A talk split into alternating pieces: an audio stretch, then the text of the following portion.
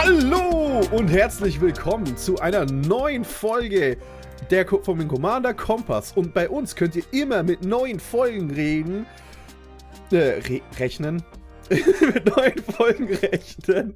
Denn uns, wir reprinten keine. Wir machen keine äh, Folgen nochmal neu. Also, äh, haben wir eine ganz andere Reprint-Policy als alle Kartenspiele draußen. Es war ein unglaublich schlechtes Intro und nicht würdig, äh, nicht würdig, aber hey komm, wir wollen mal über Reprints reden. Es muss ja nicht immer alles glatt laufen, aber äh, ist so. Und natürlich haben wir es, äh, haben wir uns heute mal einen Gast dazu, äh, dazu gesucht, weil wir reden unglaublich gerne mit denen, wenn wir jetzt mal um was Größeres in Magic geht und nicht so Commander spezifisch, denn das ist nämlich hier der Blackie. Hi. MTG Black Set. Richtig, ich hoffe diesmal mit, mit anständiger Audioqualität. Das letzte Mal habe ich es da leider ver, ver, ver, verruffelt. Ähm, das kriegen wir dieses Mal besser hin. Und äh, ja, ich freue mich hier zu sein. Vielen Dank für die Einladung. Es ist, es ist immer wieder eine Ehre, mit euch zu reden. Ich freue mich da jedes Mal drauf. Ich war halt eben auch schon so auf der Autobahn so, hm, hm, könntest jetzt 130 fahren, dann bist du schneller, dann kannst du schneller mit den Jungs reden. Äh, es war, äh, ja, ein Ansporn. Sehr cool. Schön, dass du da bist. Ich fand es ja. lustig, wie Freddy von seinem eigenen übereuphorischen Hallo vollständig selbst überfahren wurde. ja. äh, da waren die 104, 130 km/h äh, in meinem Hirn einfach. wie sich das gehört. ja, ja das ist gut, dass du da bist, weil ich habe es im Vorfeld schon gesagt, Freddy ist so ein, so ein intern, so ein, äh, der setzt sich gern mit so, wie nenne ich es denn, Metamechaniken auseinander. Du machst es auch und ich bin eher so, yo, ich finde Reprints eigentlich gut. Ich möchte hm. coole Karten haben und mit coolen Karten Boros-Decks bauen. Hm. Ähm, nicht, dass ich jetzt überhaupt gar keine Ahnung hätte, aber ich dachte mir, dann ist es doch schön, wenn wir noch einen zweiten richtig guten Experten haben und ich einfach ein bisschen gucken kann und mhm, mhm, mhm, mhm, ja. Mhm, mhm, mhm, Memento Mori. Irgendwo muss das, das hübsch sein, auch im, im, im, äh, im Podcast sein. Ja. aber ja. der Hübsche vom Commander Kompass. Ich glaube nicht, dass hm. das meine Zuschreibung ist, aber danke.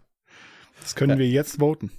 Aber eine Sache hat sich ja tatsächlich geändert, seitdem wir das letzte Mal da waren. Beziehungsweise zwei. Ja. Fritz und äh, dass wir jetzt halt eben gesponsert sind von Ultimate Guard. Und da wollen wir dir jetzt halt eben gleich noch den Shoutout geben. Jochen hat die Cortex Sleeves, die er gerade in die Kamera hält.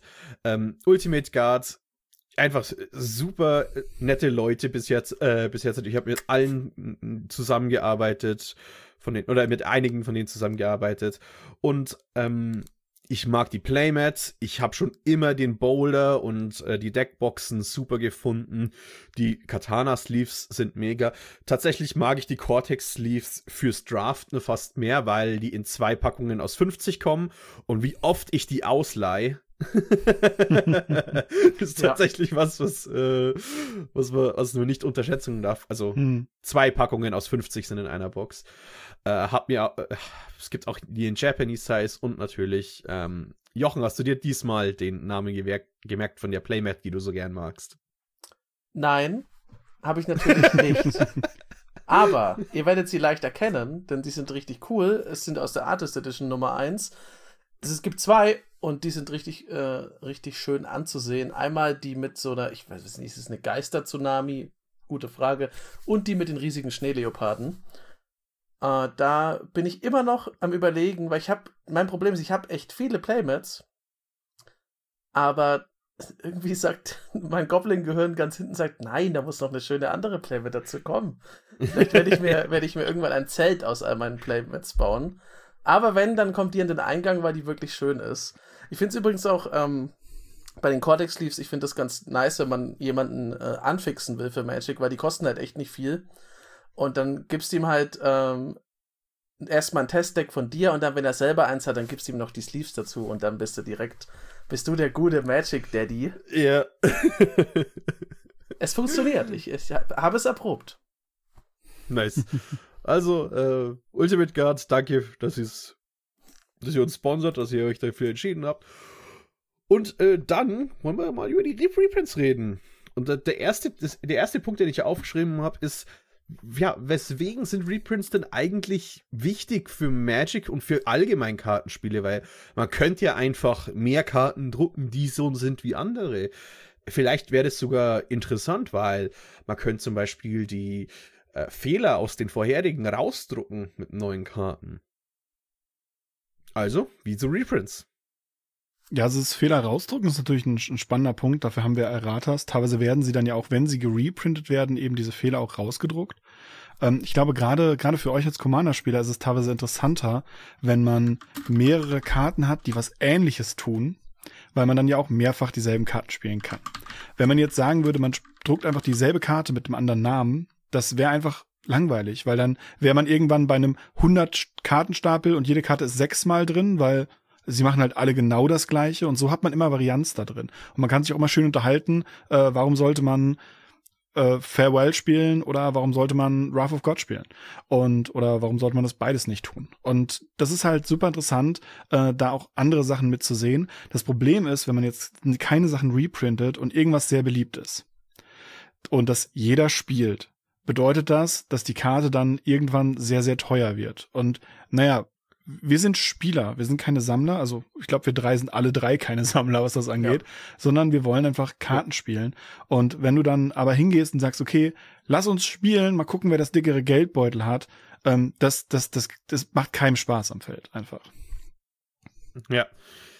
Ähm, au außerdem sind Reprints noch wichtig, weil man möchte ja trotzdem mit gewissen Karten spielen, weil ich sag mhm. mal, wenn eine Karte gut ist, und dann so eine Aura bekommt von, oh, ich möchte aber diese Art von Karte spielen. Ich sage jetzt mal eine Cyclonic Rift.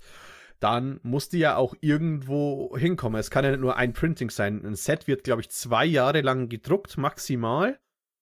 Und beziehungsweise so um den Dreh, ich glaube, ja, ein um den Dreh. Commander Masters, so, zwei, äh, nee, Commander Masters, äh, äh, Modern Horizons 2 ein bisschen länger. Ja, genau. Und dann wäre sie ja nie wieder da. Ja. Das heißt, wie, wie machen wir das? Wollen, wollen wir überhaupt eine zweite Cyclonic Rift haben? Weil das ist eine Karte, die in 1 gegen 1 Formaten unglaublich schlecht ist. Und dann auf einmal ist in Draft wieder unglaublich gut. und in Commander. Hm. Und dann, wie handelt man sowas? Macht einfach mit einer neuen Version wäre jetzt nicht unbedingt ich schätze aber nicht mal so viel, viele Leute wollen nicht mal eine zweite Version von Cyclonic mhm. Rift. Einer der Gründe, weswegen oft Cyclonic Rift äh, genannt wird als ja oder verteidigt wird, weil ich mag die Karte nämlich überhaupt nicht, ist ja, aber es gibt in Blau ja nichts wirklich, was so omnipräsent ist, so viel handelt auf einen Schlag. Und kann man jetzt diskutieren, weil ich finde, es gibt schon sehr viel ja. davon, aber, aber es ist trotzdem der, äh, der Anlaufpunkt und für viele Leute eine äh, Krücke, würde ich mal sagen, oder eine Stütze. Und wenn wir aber zwei haben oder drei haben und drei Cyclonic Rifts dann gespielt werden, so dann hat man auf einmal das Problem, dass Blau auch an sich an Identität und Interesse verliert. Hm. Wir haben ja generell schon das Problem, dass äh, sehr viele Staples im Commander existieren. Und äh, wenn man ehrlich ist und man sich irgendwelche Listen anschaut, dann spielen die halt keine 100 Karten Singleton, sondern die spielen eigentlich so 60 Karten Singleton und die 30 Karten, die man einfach erwartet. Und das ist halt so ein, so ein Punkt, wenn man da jetzt noch mehr von diesen verschiedenen Versionen der Karte printen würde, würde das nur noch schlimmer werden. Wenn man die Karte aber nicht reprintet und die trotzdem überall in jedem Deck gespielt wird, ist halt irgendwann der Markt weg. Weil wie du gesagt hast, man printet zwei Jahre lang eine Karte, dann gibt es die Faktor X, also keine Ahnung, eine Million Mal. Und beim eine Millionsten einsten Commander-Deck, was jeder Commander-Spieler natürlich zu Hause hat, ähm, dann, dann kann man die Karte nicht mehr reintun, weil dann ist die Karte halt nicht mehr da. Und wahrscheinlich hat man für die letzten 100 auch schon so viel bezahlt, damit andere Leute sagen so, ja, aber ich krieg die Karte ja nie wieder und ich will die aber spielen. Und da gibt's, glaube ich, ganz wenige Leute, die dann wirklich Spaß dran haben, gerade wenn man dann am Tisch sitzt und dann gegen jemanden spielt, der eine Karte besitzt, die man gerne selber hätte, aber nicht hat, aber er sie dann in jedem seiner drei Decks spielt. Aber welcher Markt, Blackie? Es gibt doch überhaupt gar keinen Markt außerhalb von den Boostern. Was soll denn das äh, sein? Ich finde das, ja, das, das finde ich ähm, bei der ähm, Reprint-Sache immer sehr, sehr lustig anzusehen, dass eigentlich ja. ja so die offizielle Haltung ist. Es gibt keinen Sekundärmarket, aber hm, das, das wäre schon ich, gut, wenn die Preise auch mal wieder runtergehen von manchen Sachen, damit die Leute coole Sachen spielen können.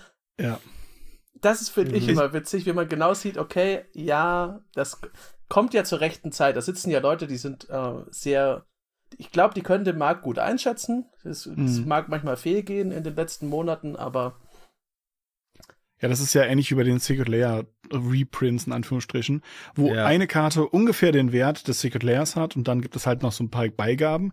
Ja. Das passiert immer zufällig, ganz rein zufällig. Ja. Und ähm, auf der anderen Seite muss man halt sagen, sie acknowledgen ja schon den sekundären Markt damit, dass sie halt ja auch sagen, wir wollen keinen sekundären Markt und jede Karte kostet gleich, egal was andere Seiten sagen. Mhm. Ähm, auf der anderen Seite gibt's halt Webseiten wie Card Market, die halt wirklich hingehen und auch Spoilerkarten von Wizard of the Coast mittlerweile bekommen, wo man sagt so, ja, aber was machen die denn? Ja, das ist irgend so ein irgend so eine Webseite. Die Keine Ahnung, was die macht. Artikel, glaube ich.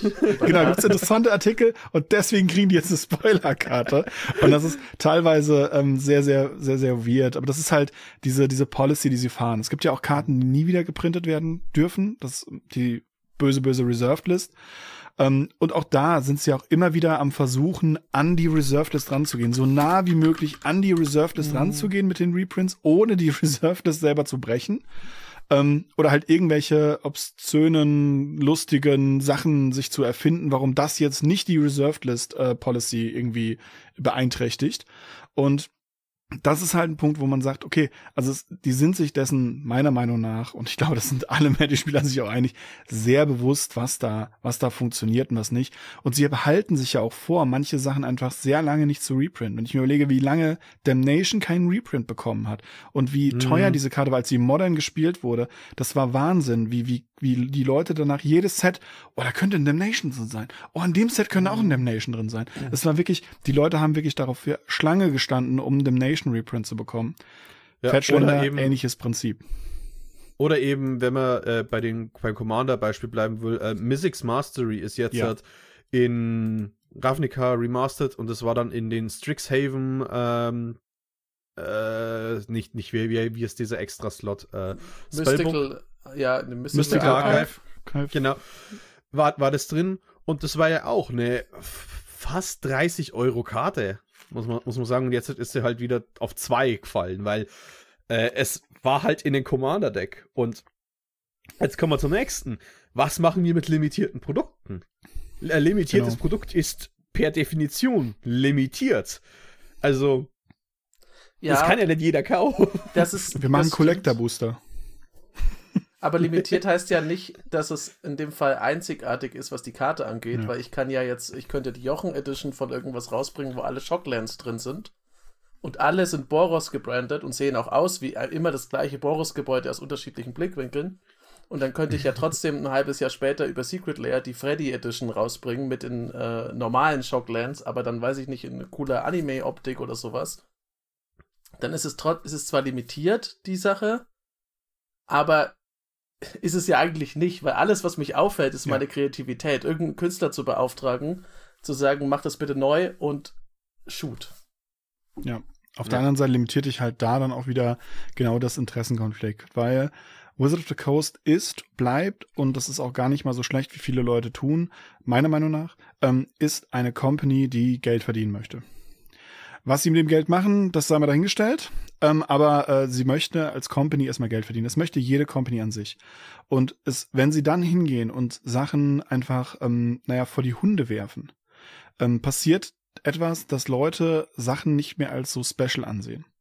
Ähm, für mich ein gutes Beispiel ist tatsächlich Smothering Tithe, was einfach in, sehr lange nicht gereprint wurde und dann in kürzester Zeit als Judge-Promo in dem äh, Double Masters, glaube ich, 2022 drin war oder so und dann noch mal im Commander Masters und noch mal in irgendeinem ähm, Ding. Und dann gab's die ja noch in dem äh, in dem in dem ähm, wie heißt das letzte Set? Vorletztes Set, es kommt so viele Sets raus. Äh, Twice of Eldraine. Eldraine. Eldraine. In, genau, Eldraine, äh, nochmal als normales Artwork, als äh, Anime-Artwork und so weiter und so fort.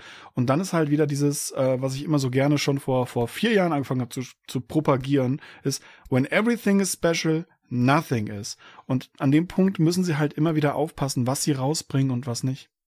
Ja. Ich meine, eine der großen äh, Kontroversen tatsächlich letztes Jahr war ja der Grand Abolisher. Ja. Ähm, der kam nämlich in den Secret Lair und so wie Blackie es eben gesagt hat, das war die eine Karte, die quasi das Secret Lair, äh, gut, das war, ich glaube noch andere, aber es waren zwei Karten, die zusammen quasi den 30-Euro-Preis äh, ja. gerechtfertigt haben. Und dann kam der Grand Abolisher direkt als Reprint. Also wirklich, ja. ähm, der wurde ungefähr, Secret Lair war fertig. Du konntest nicht mehr deine, deine Secret Lair abbestellen ab dem Punkt. Du musstest vorbestellen. Und zwei Tage später kam, kam die Announcement, hey, Secret Lair ist ein, äh, der ist ein Commander Masters. So. Das haben sie öfter gemacht, tatsächlich. Auch in Secret Layers und tatsächlich auch mit uns als, als Judges. Ähm, deswegen kam gerade eben die Smothering Tile mir direkt ins, in, in den Blick. Mhm. Sie haben announced, es gibt Smothering Tile für die Judges und alle Judges so, yay, nice. Und ich glaube, zwei Wochen später kam dann der, der Double Masters äh, Full Art äh, äh Reprint, wo alle gesagt haben so, aber das, das, das, das hätte unsere Judge Pro Mosaik. Sie hätte wirklich schön sein können. Ja. Yeah. Das ist, äh Spricht ein bisschen dagegen, dass die Leute genau wissen, was sie tun. Manchmal diese Veröffentlichungspolitik, aber gut. Ja. ja. Ich glaube auch, da arbeiten einfach unterschiedliche Departments dran. Absolut. Und ähm, das ist halt dann das Ding, weil ja, es gibt den einen großen Plan, wohin marschiert Magic, aber ich glaube schon, dass ähm, so gerade in der Vermarktung, da gibt es halt unterschiedliche Wege zum Ziel und teilweise sehen die sich mhm. wahrscheinlich ein ganzes Jahr nicht. Und dann ist so, ach ja, ja, ihr habt es rausgebracht. Cool. Cool, wäre doch eine gute. Ach so, ihr habt es auch rausgebracht. Ah, hm. hm. Hey, wir ja. haben übrigens äh, hier den, den Grand Abolisher rausgebracht. Wär das, äh, das war geil, oder? Hm. Wir auch. War auch geil. das, ja. Ich stelle mir das vor, dass das auf der Weihnachtsfeier dann rauskommt. Gut. Äh, ja. Ja. Aber äh, tatsächlich für mich fast noch ein wichtigerer Grund, weswegen ähm, Reprints an sich so wichtig sind für, für jedes Kartenspiel, ist die Zeit, wenn Leute anfangen. Das ist ja. diese Zeit, dieses, diese, ich habe ja von den zwei Jahren Druck geredet, aber wenn jetzt jemand neu anfängt, kann er nicht zurück. Mit durch Reprints kann er zurückgehen. Es, ich meine, wir werden noch später über Ravnica Remastered ein bisschen mehr reden, aber Leute wissen zum Beispiel nicht, was ähm, die, die lieben Ratten machen mit einem Limited-Format. mhm. äh, Gott, wie heißen sie nochmal? Äh, jetzt mal Pack Rats.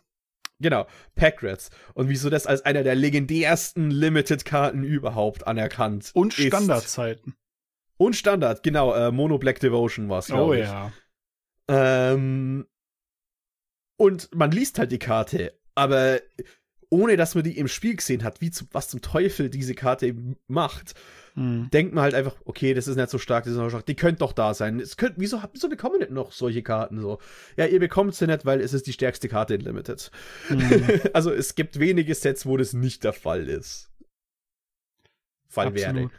Ich finde es halt auch interessant, wenn man gerade in hingeht, was, was Reprints für das Ökosystem, für die Spieler halt machen, ist halt, selbst wenn man, wenn man eben neu reinkommt, hat man immer so den Spieler am Tisch, der so alles so in, in der alles hat. Man hat meistens so im Store immer so einen Spieler, der so alles ja. hat.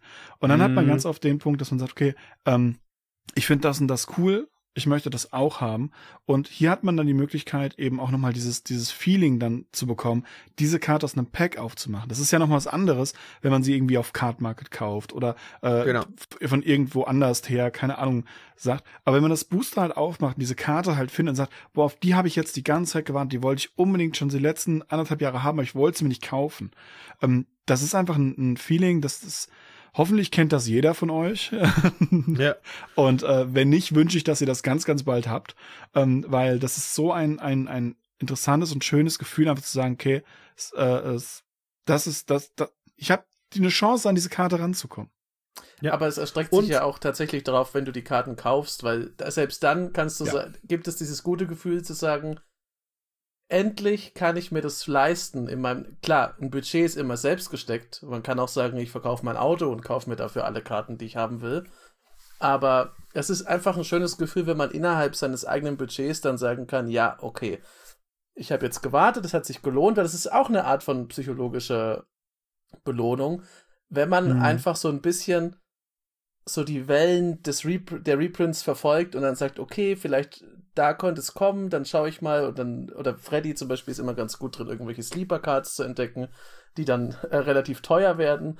Äh, das ist einfach eine schöne Sache und dann kann man halt sein Deck vervollständigen.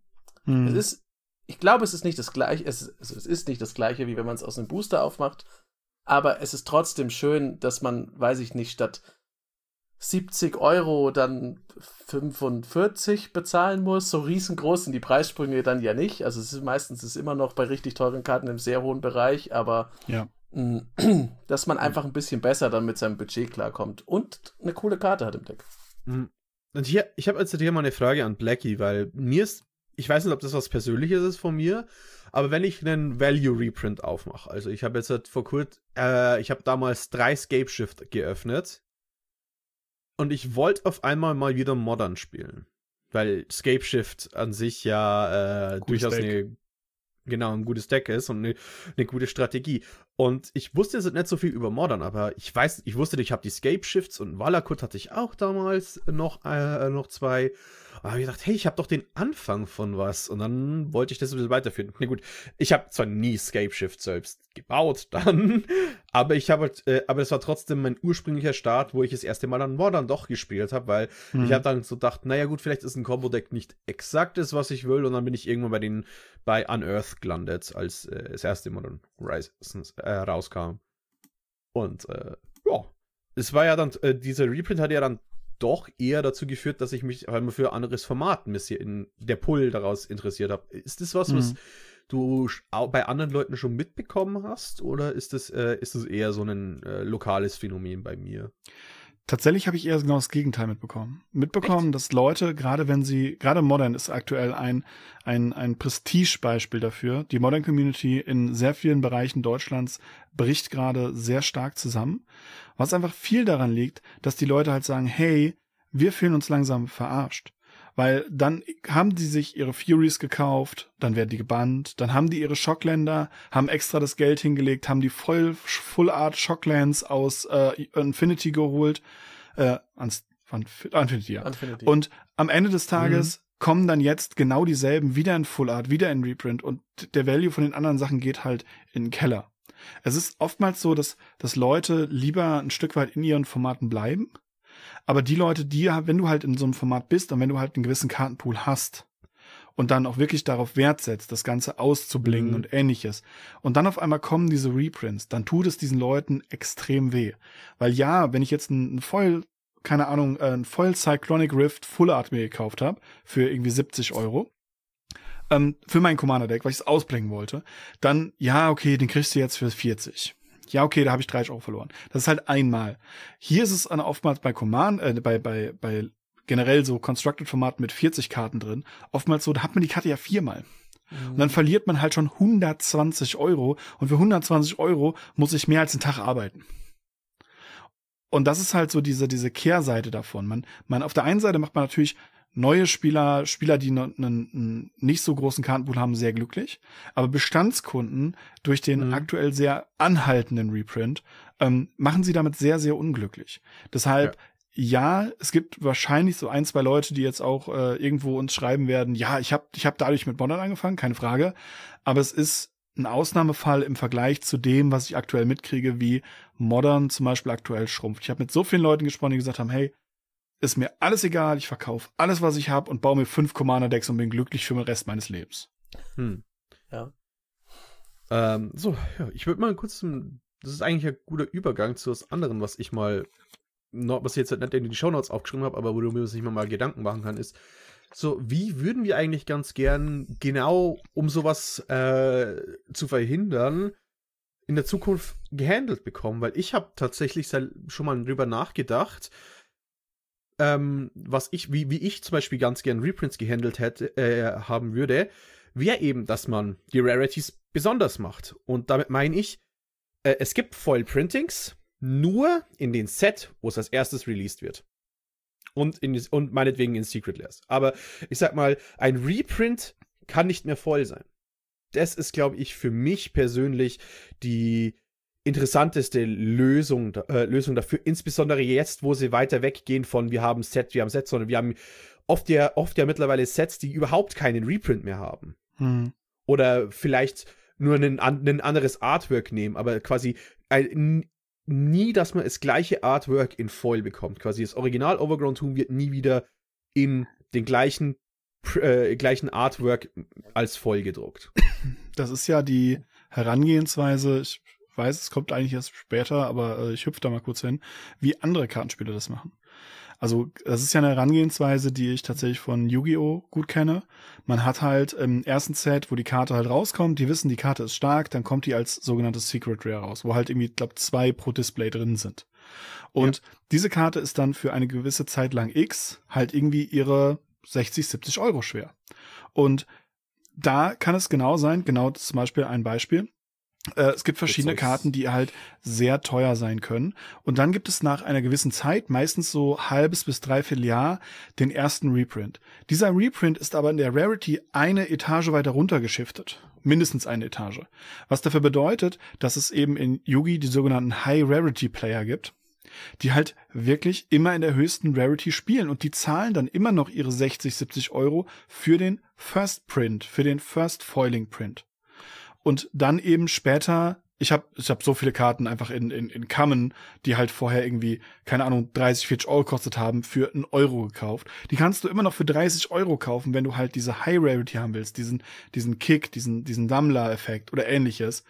Oder halt, du bist ein Spieler und kaufst dann halt die günstiger. Oder vielleicht ist die Keykarte. Dann kann man dafür vielleicht noch mal ein bisschen was mehr ausgeben oder ähnliches. Mhm. Es wäre hierbei ja auch so, man sagt, hey, das ist mein Commander, da könnte ich vielleicht was Cooles machen. Sowas versuchen sie ja gerade zu machen mit den, mit den äh, nummerierten Karten. Wenn man jetzt äh, im Ravnica Remastered schaut, die nummerierten Schockländer. Was soll es darüber hinaus geben? Also es gibt, es gibt ja meiner Meinung nach keine Möglichkeit, die jetzt nochmal zu drucken in einer höheren Rarity. Was, was, sie können ja maximal hingehen und sagen, ja, das sind jetzt Schockländer 1 bis 100 und zwar mit einem anderen Artwork und dann würden die Leute ihnen absolut die Bude einrennen. Also nicht, nicht vor Freude. Und ja. das ist halt ein, der Punkt, wo ich sage, Wizards nimmt halt genau den anderen Weg. Wizards geht hin und, und printet einfach Stuff in, in fast schon random Rarities. Also wir haben ja auch Upshift und Downshift in diesem Set ohne Ende. Und guckt dann einfach, was damit passiert. Und wenn die Spieler das cool finden, dann wird es die Karte halt teuer. Dann kann man, oh cool, wir haben fünf Karten gedruckt, die teuer werden. Dann können wir die äh, irgendwie nochmal irgendwann reprinten. Und das macht halt Yu-Gi-Oh! zum Beispiel anders. Flash Blood hat auch eine interessante Möglichkeit ranzugehen mit den sogenannten Cold Foils, wo es so ist, dass wenn du in einem First Print Run, also wirklich diese First Edition, wenn du da ein Booster und Display aufmachst, kann es sein, dass du eine sogenannte Cold Foil ziehst. Das ist ein besonderes Foiling, was nur einmal, ich glaube, alle sechs Displays oder so, also pro Case äh, vorkommt. Ja. Und dann halt eine random Karte aus diesem Set sein kann. Und auch das ist für die Leute eine absolute, das ist eine Sensation, das ist so ein richtiger Rarity-Faktor im Vergleich zu, ja, ich habe halt wieder eine Mythic aufgemacht die ist halt nichts mehr Besonderes. Oder ich habe hier eine, eine Mythic, die hat vier verschiedene Artworks. Ich weiß gar nicht, also vier verschiedene Frames mit Full Art, Special Frame, Old Frame, Old Border, New Border, gar kein Border, was weiß ich nicht alles. So, hm, ja, okay, da, dann ist halt nichts davon irgendwie cool, in Anführungsstrichen. Ja. Ich fände auch, also mich nervt tatsächlich das mit den, wo du gerade zuletzt dabei warst, Blackie, das mit den unterschiedlichen Artworks, aber in dem gleichen Set, weil eigentlich ja. hätte ich lieber, das wäre, also ich bin, ich finde auch die Idee ganz gut, dass es halt, dass man die alten Karten, also die ersten Runs, wenn man sie sich kaufen will, eben wie den Commander, dann kann man ja ein bisschen mehr hinblättern, wenn man will. Ich persönlich wäre wahrscheinlich auch jemand, der dann einfach nur die, die Billo-Variante kauft, Ist weil ja voll okay. ich, will ja, ich will ja damit spielen und es nicht ja. ansammeln. Ähm, aber mich stört tatsächlich also ich würde es einfach, ich würde es gern anders sehen, dass es diese unterschiedlichen Artworks im gleichen Set gibt, weil das ist so, ja, wenn ich jetzt in Ixalan was habe, dann möchte ich, dass die Karte dadurch cool ist, der Reprint, dass es im Ixalan-Style ist. Und dass es vielleicht, dass es halt so aussieht wie die anderen coolen Ixalan-Karten. Und nicht, dass ich da plötzlich noch irgendwas drin habe, was überhaupt erstens nicht zum Set passt, vollkommen random erscheint und eigentlich ist es dann nur so, also das, ich weiß nicht, ob das, könnt ihr gerne in die Kommentare schreiben, ob das euch da auch so geht. Der dritte Faktor ist dann, allein die Optik entwertet dann für mich den Reprint, weil dann habe ich die mhm. zwar gezogen, aber in irgendeiner Version, die ich nicht haben will. Und ich muss sie aus pragmatischen Gründen ja trotzdem benutzen. Und es ist so, ja, hm, also ich freue mich eigentlich über den Reprint, aber ich freue mich eigentlich nicht über den Reprint.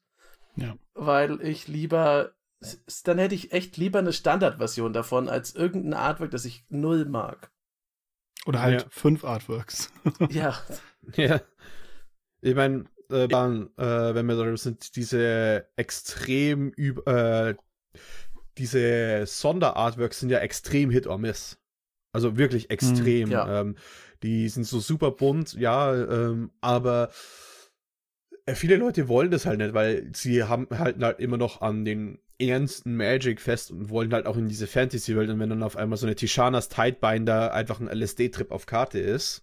Ja. ich würde mir halt, also aus der reinen Commander-Sicht würde ich mir halt, also hätte ich nichts dagegen, wenn legendäre Kreaturen, also alles, was als Commander funktioniert, das kann meinetwegen zig unterschiedliche Artworks haben, weil da ist es, finde ich, vollkommen okay, da kann jeder sagen, das ist meine, mein, meine Art, sich auszudrücken. Ich hätte gern eben die, diese LSD-Karte, ich hätte gern lieber einen normalen Dino oder so. Aber ich hätte, ich möchte das nicht sehen bei Karten, die einfach so im Deck sind. Da möchte ich schon, da möchte ich, dass die Reprints so aussehen wie die anderen Karten, damit es nicht wirkt, als ob ich einfach mir selber eine Karte ausgedruckt hätte. Und wir sind noch nicht bei diesen komischen Karten, die man nicht mehr lesen kann, weil die Artworks und Schrift und äh, irgendwelche Mana-Kosten rechts unten hatte in der ich, Ecke stehen. Hatte ich letztens. Oh, ähm, ja. Es war, äh, wie heißt das, die, dies, dieses schlechte Fetchland mit Grassland, glaube ich, ist es. Ja. Ähm, und ich hatte letztens erst, als ich gespielt habe, eine Spielerin, die hat das ganz normal für Mana benutzt, weil es gibt ja inzwischen diese Länder, wo es nicht draufsteht, wofür das tappt. Ja. Weil alle wissen, dass es so ist. Und da ist so der ja. Punkt, wo scheinbar nicht alle wissen, dass es so ist. Weil die, die Aussage war halt, ja, aber es ist ja grün und weiß gecodet. Es ist ein grünes, weißes Land. Das muss auch für grün und weiß Ja, klappen. und dann ist so, ja gut, also ich verstehe, also ich, ich weiß, dass es nicht so ist, aber ich verstehe die Herangehensweise, wenn man sich nicht die ganze Zeit damit beschäftigt. Ja. Und das eröffnet halt ein Feld, das eigentlich man nicht aufmachen muss ohne Not, weil warum? Also. Das, das finde ich halt so interessant. Auf der einen Seite ist Wizards of the Coast aktuell halt gerade auf den, äh, wir brauchen Neukunden, Bestandskunden sind uns egal. Gleichzeitig printen sie dann auch in diesen komischen Herr der Ringe-Sets, wie gesagt, Karten, die unlesbar sind oder in irgendwelchen Secret Layers und dann gucke ich auf manche Commander-Tische und denke mir so, wow, ich erkenne keine Karte davon und ich kann drei Karten davon lesen, die da liegen. Und da liegen 100 Karten so ungefähr, weil es halt alles in so wirklich, wirklich krass weirden Artworks sind, wo ich mir auch denke, so, stell dir vor, bist ein, bist ein Neuling oder eine neue Person, die anfangen möchte zu spielen und sitzt an diesem Tisch und sagt, ja, er spielt die Karte, ah, okay, die Karte macht das. Und dann spielt der nächste eine Karte, was ist das für eine Karte? Ja, die macht das Gleiche. Wie? Ja, das ist die gleiche Karte, aber die sieht vollkommen anders aus. Okay, und, und was macht deine Karte? Ja, die kann man nicht lesen, aber das ist auch die gleiche Karte. Ja. ja ähm, und, ist, äh und ich hatte es tatsächlich mal in einem Draft. Ähm, ich weiß nicht mehr, ob das der Roaming Throne war oder. Ähm, nee, nee, es war Whale of the Forgotten in den mhm. Artwork. Mhm. Ähm, mein, mein, Gegner konnte die nicht lesen. Wortwörtlich, weil wegen der äh, Farbschwäche. Das ist so eingeblendet, ja. er konnte den Text nicht mehr lesen von der Karte, was die macht. Ich habe es ihm zwar vorlesen müssen, aber dann habe hab, hab, hab ich quasi das Handy rausgenommen und ihm zeigen müssen, weil ja, der Text steht drauf, aber er kann dieses Artwork nicht lesen wegen seiner Farbenschwäche. Das finde ich ja so spannend. Das war ja früher tatsächlich eines der Argumente, weshalb Wizard of the Coast 2003 oder 2004 von dem Old Border zu dem New Border gewechselt ist. Ist unter anderem genau diese Lesbarkeit der Karte. Das aufgeräumte, der neue Border sollte halt die Lesbarkeit erhöhen. Und davon sind sie halt komplett abgeweicht. Ich meine, ja, es ist 20 Jahre her, eine Company kann sich entwickeln, andere Ziele haben. Aber ich finde es halt interessant, wie sie da jetzt diesen, diesen, diesen sinnvollen Fakt, den sie damals einfach haben, entweder nicht mehr wissen oder ignorieren, weil auch Old Border, dieses ganze, es wird in Old Border gedruckt. Ich weiß noch, als wir in Time Spiral Remastered, da war ich ja auch zu Gast, mhm. und da haben wir auch nochmal ja. drüber geredet. Und da war ja das erste Mal, dass die den Old Border wiedergebracht haben. Alle waren so, so, wow, krass, wow, cool, das ist mega. Ich finde das mega, dass die das mal machen. Und dann kam das nächste Set und dann so, ja, übrigens, wir haben da Old Border drin. Ich dachte mir so, okay, zwei Sets. Kann man machen. Dann kam das nächste Set so, ja, Old Border. Und ich dachte mir so, oh, so langsam, so langsam reicht es doch. Und das war wirklich weird, wie viel Old Border allein im letzten Jahr halt rausgekommen ist und wie das jetzt ja auch durchgezogen wird, weiterhin. Also wir haben ja, wie gesagt, in Ravnica Remastered haben wir auch diesen Old Border mit drin, ähm, der ja auch, wie gesagt, ab, abgesetzt wurde für die Lesbarkeit, wie anscheinend nicht mehr im Vordergrund steht. Ich glaube, das liegt aber auch daran, dass wir inzwischen es hat sich halt, wie du sagst, es ist halt Zeit vergangen, sogar relativ viel mhm. im Zeitalter von Internet und äh, Social Media. Und natürlich äh, ist es leichter, was zu fordern inzwischen. Und das ist halt auch leichter für die Firma zu sehen, dass Menschen eben nicht, also dass es eine signifikante Menge gibt, offenbar, die sagt, es ist mir wurscht, ob ich das lesen kann. Ich möchte, dass das geil aussieht. Und da finde ich es auch ja. kom komplett verständlich, dass man dann sagt, ja, deswegen gibt es halt diese fünf Artworks. Es gibt was für die Leute, denen es wurscht ist, ob man es lesen kann. Für Leute, die alles bestens lesen wollen. Für Leute, denen alles egal ist, gibt es dann die, das ganze Bündel. Und dann gibt es halt noch einen Schmankerl für jemanden, weiß ich nicht, da heuert man dann irgendeinen Artist an, der schon vor 20 Jahren dabei war. Und das dann für die Super Artist Collector Crowd. Hm. Aber es ist halt, ich glaube, 2003 war das noch nicht so, dass man dass man dieses direkte mhm. Feedback dafür bekommen hat. Man konnte Hasbro ähm, Schreiben schicken. In jedem der, der äh, Tournament Packs war so ein kleiner Zettel. Den konnte man auffalten, da hat man eine Postkarte, da konnte man Feedback drauf schreiben und die dann ans Has Hasbro Headquarter in Frankfurt schicken. Ob das so richtig funktioniert hat? Ich meine, es gibt offiziell muss man in Deutschland auch noch die Möglichkeit haben, dass man per äh, Postkarte an Gewinnspielen teilnehmen kann. Ich war auch kurz am überlegen, ich habe neulich so ein, so ein altes Pack davon aufgemacht, das einfach mal auszufüllen und loszuschicken. Oh, okay. gucken, wo es ankommt. Ich bin mir sicher, es gibt irgendeine Person, irgendeine unliebsame Person irgendwo, die, die halt vor zig Jahren im Wizards der im Firmensitz irgendwas kaputt gemacht hat, im Hochsommer aus Versehen die Klimaanlage kaputt gemacht. Und die dampft dann Briefe auf ja. und muss eben solche Sachen lesen und beantworten und hat aber auch nichts zu sagen. so, Danke, dass du uns geschrieben hast. Ja. Seit 20 Jahren. wir, wir nehmen das zur Kenntnis. Ach so, ja. uns gibt's übrigens. Also das, so wie du es geschrieben hast, gibt's nicht mehr. Warte ja. auf den Reprint. ja. Genau. Den Reprint der Postkarte. Ja. Ah, schade, dass ich mir das vorstellen kann. Ähm, ja. äh, ja. So, jetzt haben wir schon äh, ein bisschen drüber geredet. Ich möchte mal wieder ähm, zu was vorherigen aufgreifen.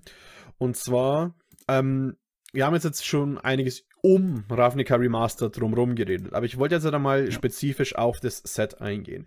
Denn, ähm, falls es euch aufgefallen ist, es war ein Set, wir, äh, der Commander Kompass hat auch zu Reprint-Sets immer was gemacht oder Spiel oder Exil.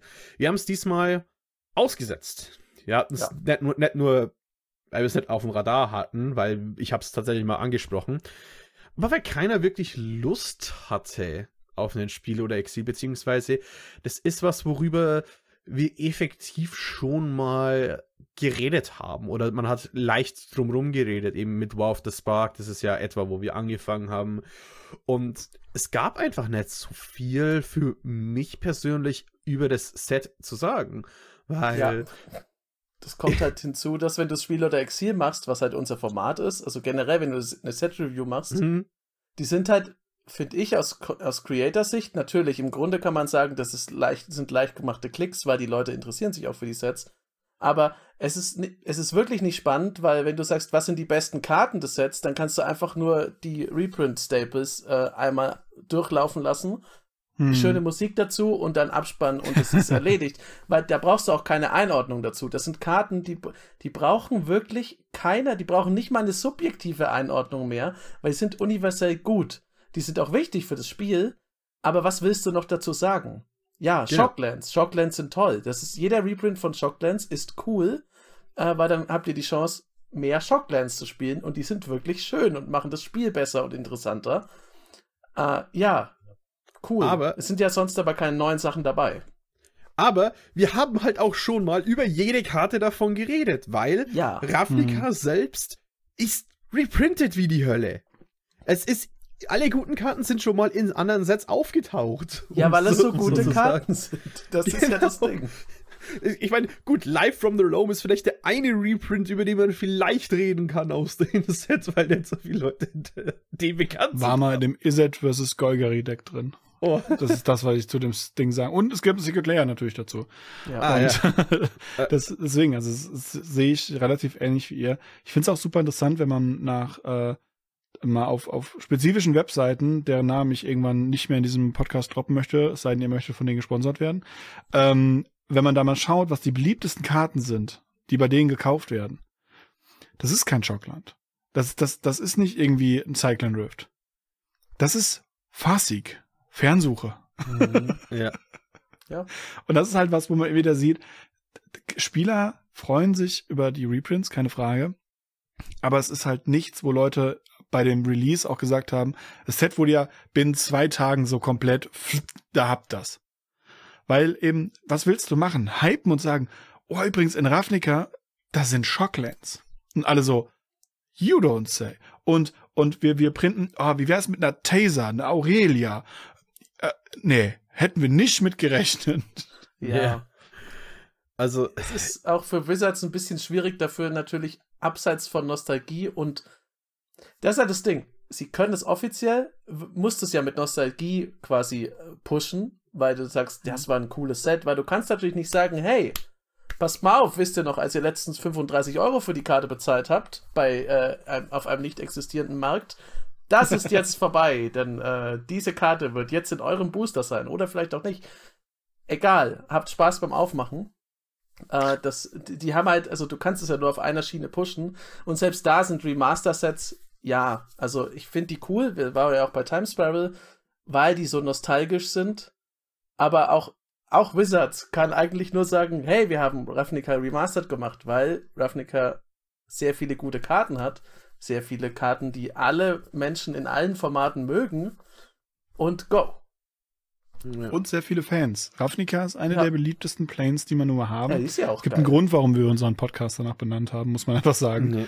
Ähm, und es ist ja viel, dass man da sagt, okay, viele Leute verbinden mit irgendeiner Karte von Ravnica extrem viel.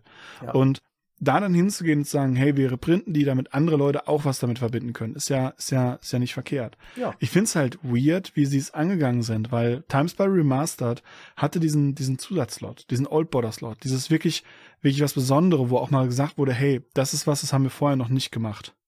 Und man, gut, aktuell machen sie halt alles. Du kannst kein Search voll machen, du kannst kein Edged voll machen, du kannst die nächste Foiling erfinden, wo alle sagen, ja, okay, ist halt das nächste Foiling, Köln tun die alle.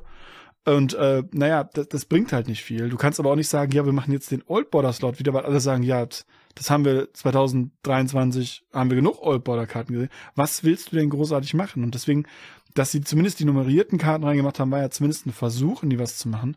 Aber das hilft halt dem Set genau gar nichts. Das hilft den Collector Boostern ein bisschen, aber den, den Draft Boostern, den Premium Preis 7 Euro Draft Boostern, gar nichts.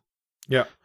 Und was ich halt auch schade finde, ist halt, ähm, ich meine, gut, damals haben wir äh, im Times Sparrow viel darüber geredet, hey, äh, das ist, ist es doch cool, dass, äh, dass wir auch das mal spielen können.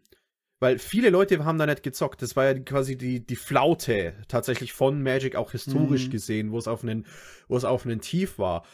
Und äh, gleichzeitig haben sie das äh, Draft Environment geändert und die Problemkarte Nummer 1 rausgenommen in Sprout Swarm ähm, dass, äh, dass das nicht dabei war. Und auf einmal haben viele Leute was erfahren können, was, was sie nie hätten. Was Hunderte an Euros allein gekostet hätte, wollten wir das mal machen.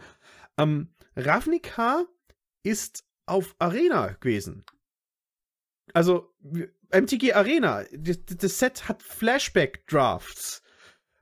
Ja, das ist halt, kann das wird das Opfer seines eigenen, das wird das Opfer seines eigenen Erfolgs natürlich so eine Nummer, weil Ravnica war halt nie irgendwie, ja, das konnte man nur spielen damals in der kenianischen National League äh, von Mai bis August und dann gab es nie mehr Prints. Habt ihr ja beide schon gerade gesagt. Alle guten Karten sind überall schon wieder aufgetaucht, weil die natürlich einfach geil sind. Und und Ravnica ist halt super ja. beliebt, weil die Leute Ravnica abfeiern. Da kommt dann immer wieder zurück. Also das ist jetzt nicht so.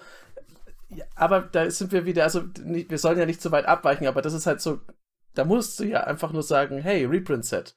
Weil was willst du sonst tun?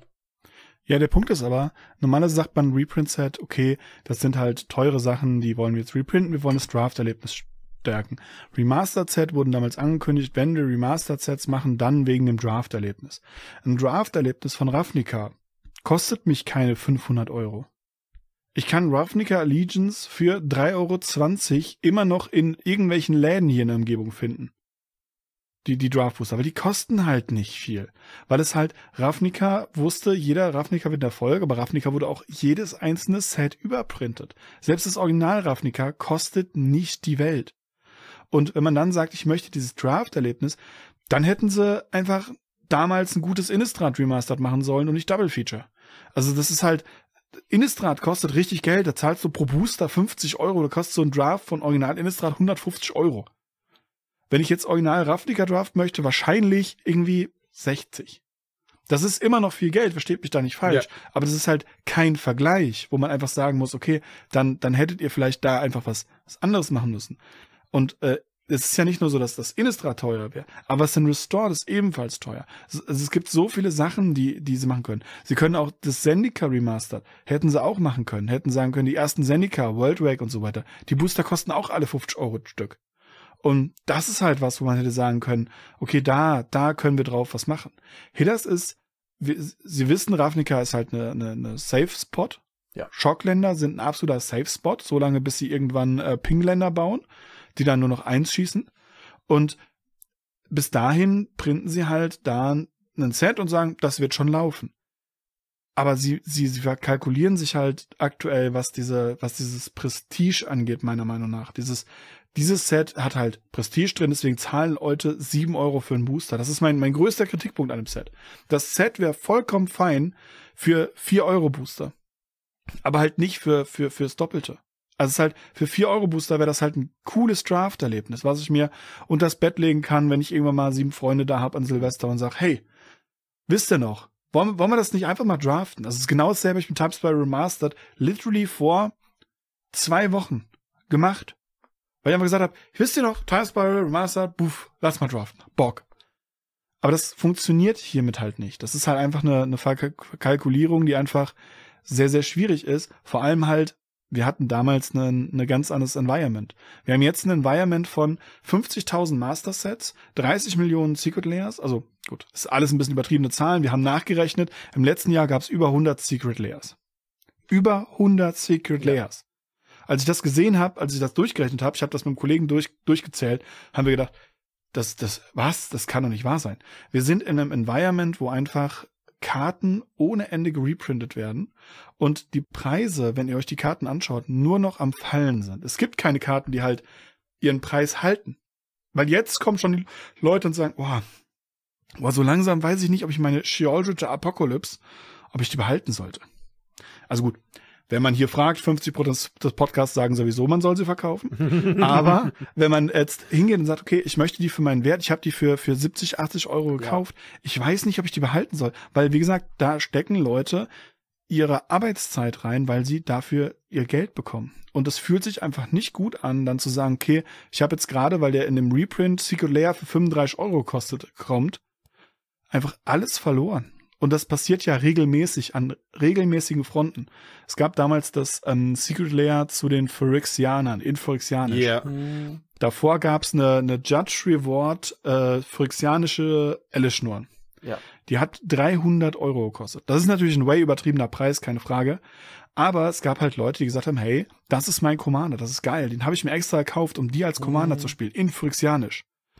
Und dann kam dieses Zirkulär für, ich glaube, 45 Euro, wo alle in Phyrexianisch drin waren. Das Ding hat halt einen Dump gemacht, ich glaube, auf 100 Euro runter. Du hast einfach 200 Euro. Das ist für manche Leute ein halber Monatslohn. Ja. Je nachdem, wie gut du statuiert du bist, also dass du an Magic ausgeben ja. kannst, wahrscheinlich ist das way über dem, was, was man normalerweise im Monat für Magic ausgeben sollte. Ja. Ähm, und das verlierst du halt einfach dadurch. Und da machst du natürlich Leute mit, mit, mit, mit unhappy. Und dann so einen Set da rein zu printen, wo man halt sagt, ja, wir haben hier ganz viele Salespots, weil wir haben Schockländer, wir haben irgendwelche äh, äh, hochgesachten Guardian Projects und was nicht alles.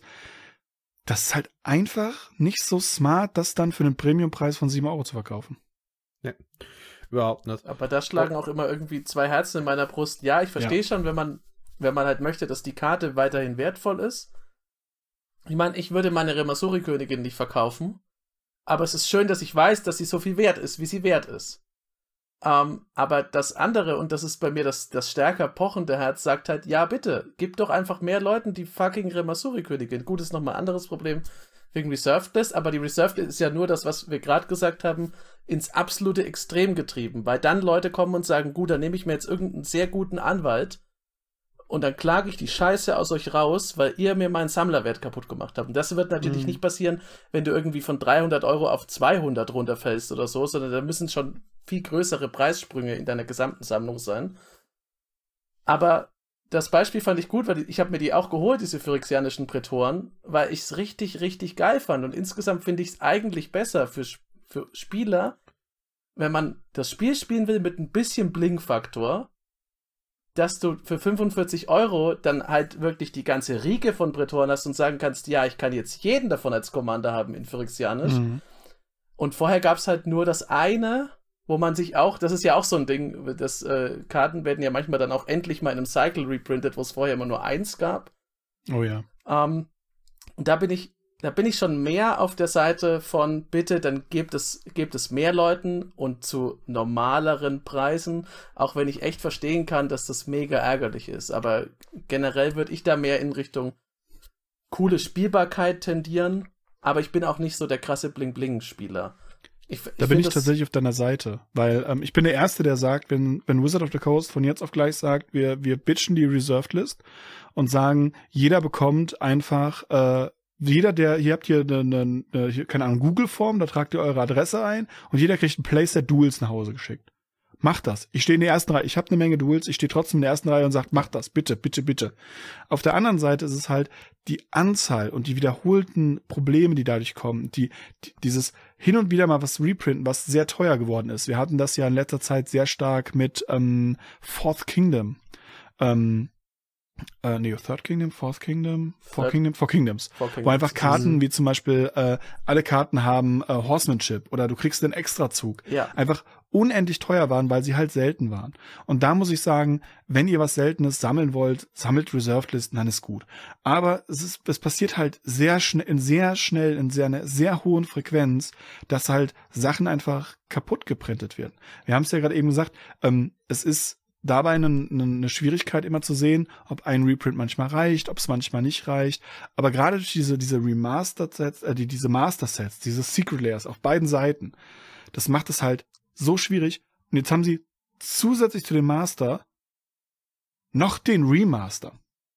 Es ist halt, es ist halt so viele insane Sets, wo so viele Reprints drin sind, wo ich mir denke so, okay, irgendwann leben wir in einer Welt, wo, wo pro Jahr eine, ein Set rauskommt und danach wird es erstmal acht, achtmal reprintet in den nächsten fünf Jahren in verschiedensten Versionen, äh, wo wir halt keine neuen Cut bekommen, nix. Das ist halt wirklich, wirklich weird. Und naja, ich wollte noch mal kurz zu, zu LS Norn sagen. Ja. Ich finde das Problem, und ich bin ganz kurz ehrlich, ist, dass dieses Secret Lair voll verfügbar war. Es hätte nicht in voll verfügbar sein sollen.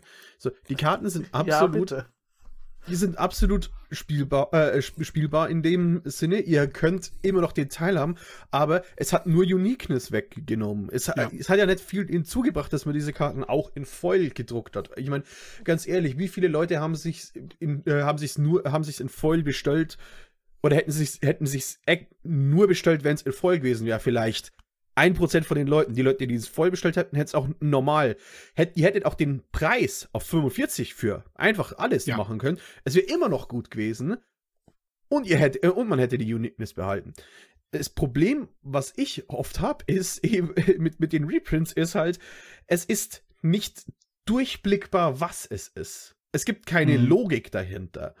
Ähm, äh, es ist halt einfach, manchmal wird, manchmal kann man halt so denken, okay, ja, hier wird langsam in einen extra Slot wie, ähm, äh, wie in Strixhaven werden ein paar sehr coole alte Spells, die spielbar sind, technisch gesehen reprintbar, nicht in Sets. Ist schön. Äh, und es bringt halt was dazu. Gleichzeitig hat es auch die Preise von den Karten im Deck gedruckt. Es hat eigentlich sehr gut funktioniert, Strixhaven. Aber was zum Teufel ist halt dann auf einmal mit den Secret, äh, mit den Secret Lair gewesen, das, Premi das quasi was Premium-mäßiges, die, die, die Premium-Qualität wegnimmt. Ja. Und gleichzeitig Abgesehen davon, dass versucht, die alte versucht einen Ersatz für was Premi für ja. Premium zu sein. Ja. Ja, ich finde es halt super spannend, weil auf der anderen Seite printen sie halt auch manchmal so ein 20 Euro, äh, 20 Cent Secret Layer Set ähm, und sagen dann, oh, oh, ja, hier seht ihr, wir, wir gucken den sekundären Markt nicht an.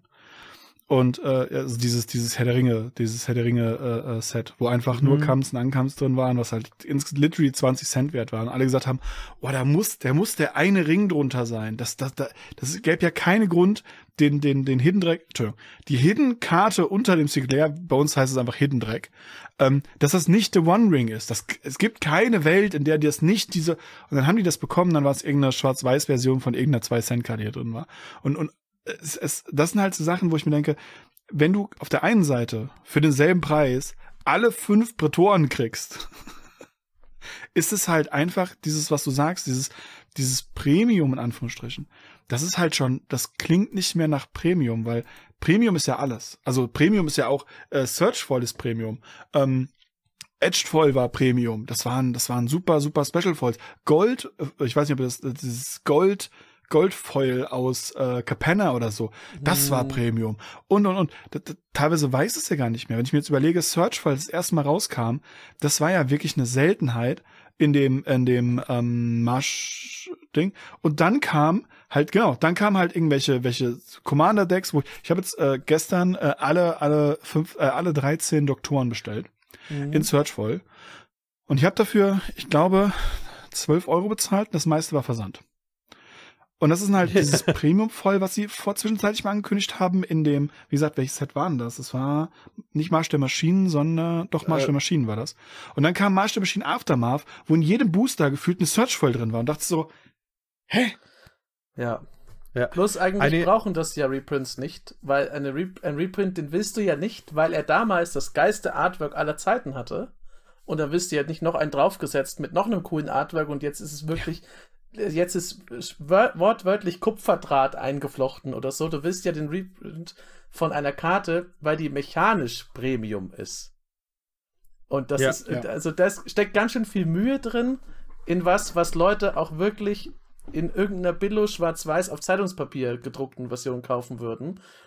Zum gleichen Preis, weil die Karte halt gut ist. Aber du musst doch die Leute abholen, die die Karte schon besitzen und die jetzt in hübscher haben wollen. Ja. Ich, also, das ist ja, das Schlimme ist, es stimmt, also stimmt ja beides. Ja, muss ja, Leider. Man. Also, das ist halt so. Das ist ja, spricht ja auch nichts dagegen, dass man sagt, ich möchte gern alles ausblingen, alles ausfeuern, alles cool. Ähm, dann wäre ja schon eher, aber das geht dann zu weit, ist ja das Problem, dass manche Sachen wieder fallen gelassen werden und man vielleicht manche Dinge gar nicht mehr so kriegt, wie man sie dann haben will, wenn man jetzt nur auf technische Umsetzung von Karten geht, also in irgendwelchen Foil-Varianten oder so. Aber eigentlich sollte ja wirklich der Premium-Faktor von einem von einer Reprint-Karte durch den Reprint an sich kommen, weil die Karte ja schon Premium ist. Mhm. Ja, ähm, eine Sache, die ich jetzt mittlerweile, als ich das erste Mal diese Anime-Karten gesehen habe, war ich überhaupt nicht der Fan davon. Und aber irgendwie so mit der Zeit kommt mir so das Gefühl, dass ein Anime-Artwork von einem speziellen Artist sowas, doch was Einzigartigeres ist. Und wenn ich mir dann davon eine coole Version hole, dass das wahrscheinlich eben weniger Chance hat, an Wert zu verlieren, weil das halt, halt doch eine Nische bedient, beziehungsweise was wohl, auch wenn, auch wenn der Wert fällt, sage ich mal, von, äh, von, von so einer Karte, ich wenigstens immer noch zufrieden sein kann mit dem Artwork, weil ich bin äh, weil solche Sondergäste haben, blöd gesagt, die haben andere Verträge, ob das nochmal neu gedrückt werden kann. Und das ist halt tatsächlich ein Sammlergrund, finde ja. ich, mir dann ja. auf doch solche Artworks äh, nochmal anzuschauen. Also wenn ich ähm, durchgehe durch, äh, durch die solche Spoilerlisten und dann sehe ich diese Anime Live from the Loams oder den Protein mhm. Hike, mhm. dann denke ich mir halt so Taser. Taser, beste Frau. Ta äh, Taser oder Lord of the Void, so, hm.